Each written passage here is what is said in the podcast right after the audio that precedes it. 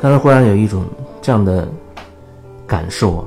也是最近跟一些朋友聊天有了这样的体会。那个案过程当中，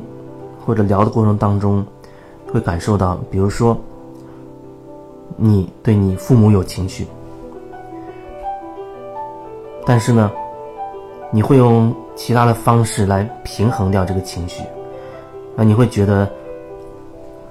他们抚养你不容易，他们也有对你照顾的无微不至的那个部分。当然，同时他们的一些行为，你也觉得自己受到了伤害，你对他们也会有愤怒，甚至有恨。可是，当那个情绪到那个点的时候，或者说当你意识到自己其实对他们是有情绪的时候，你忽然就会想到，其实他们对我也有很好的那一面。这么想，你心理上觉得好像平衡了，好像是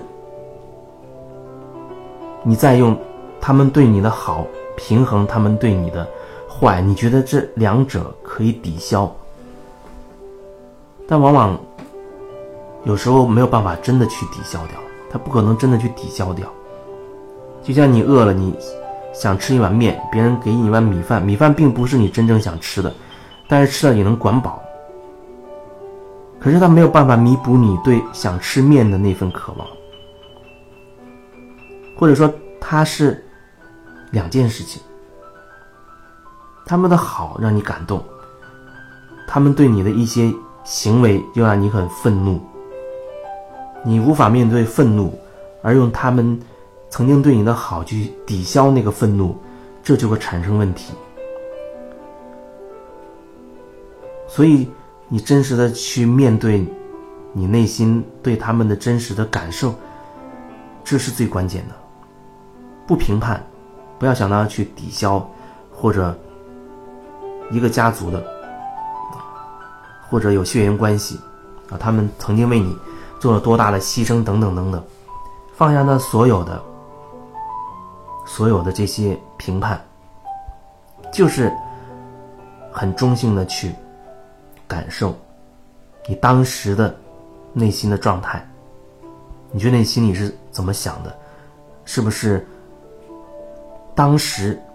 你碍于，比如说他们是你的父母，或者觉得自己太小没有力量反抗等等，所以当时有些话你不敢讲。当时虽然很生气，可是却不敢发作，只能忍着，要不然可能会被打得更惨，会被骂得更凶等等。那一部分并没有过关，虽然看起来时间已经过去了，可是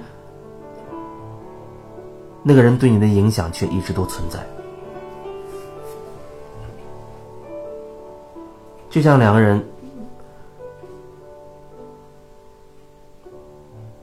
结下了怨恨，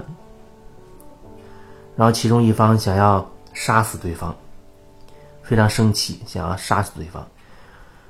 然后对方说了一段话，他说：“如果你带着愤怒杀了我，我其实并没有真的死去，我会一直留在你心里的。也就是这个意思，你带着愤怒，你把我杀死了，我这个人看起来消失了，但是我，你对我的那份愤怒，却依然如影随形的留在你的心里，继续的影响你。你也可以说，我并没有真正在你内心深处死去。”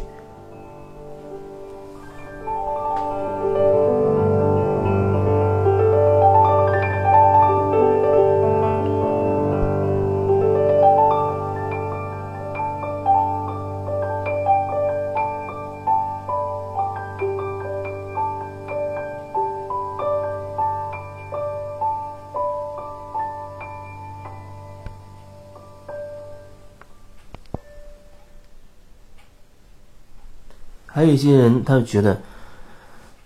有一种很着急的感觉，那他觉得懂了一些道理了，啊，也瓦解了一些自己的意识了，就是看到了自己困住自己的那些心念了。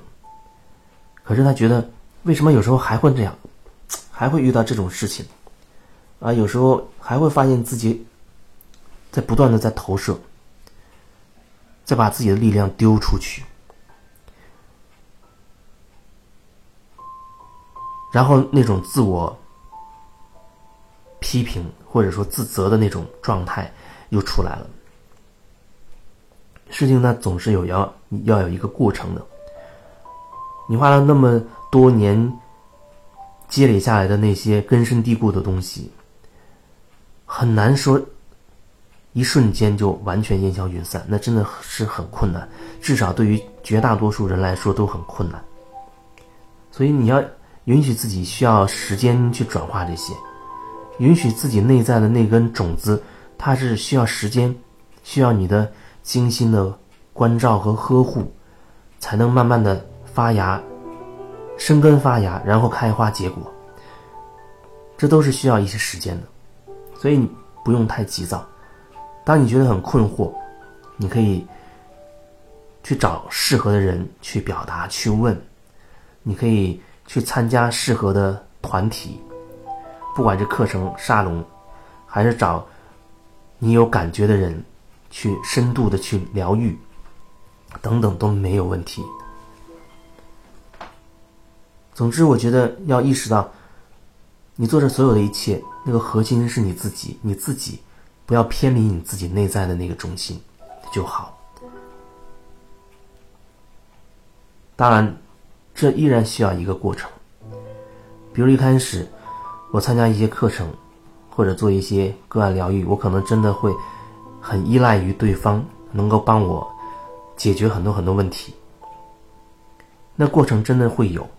但那也没关系，至少通过对方的帮助、协助，我慢慢拿回了自己的力量。那到一定的时候，我积累到一定足够的力量的时候，我就开始意识到，哦，原来对他的那那份过度的依赖，也是需要收回来的。只是那不会再自责说：“哎呀，我我怎么又开始投射了？我又在依赖外在的某一个人。”那只是个过程，那只是对我而言，那只是一个过程。可能很多人他也会有他自己的某一种方式，某一个过程，因人而异。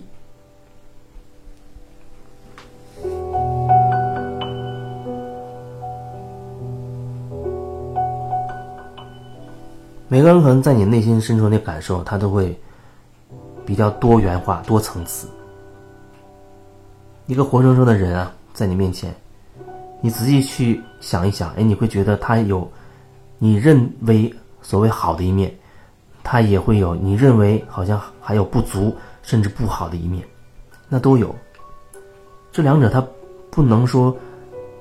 抵消，不能抵消。就像一开始我说的一样，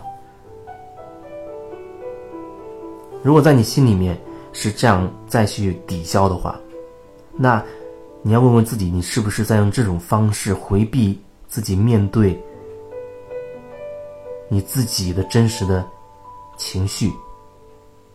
是不是用这种方式，用好像可以抵消的方式，不去面对那个人带给你的一些感受？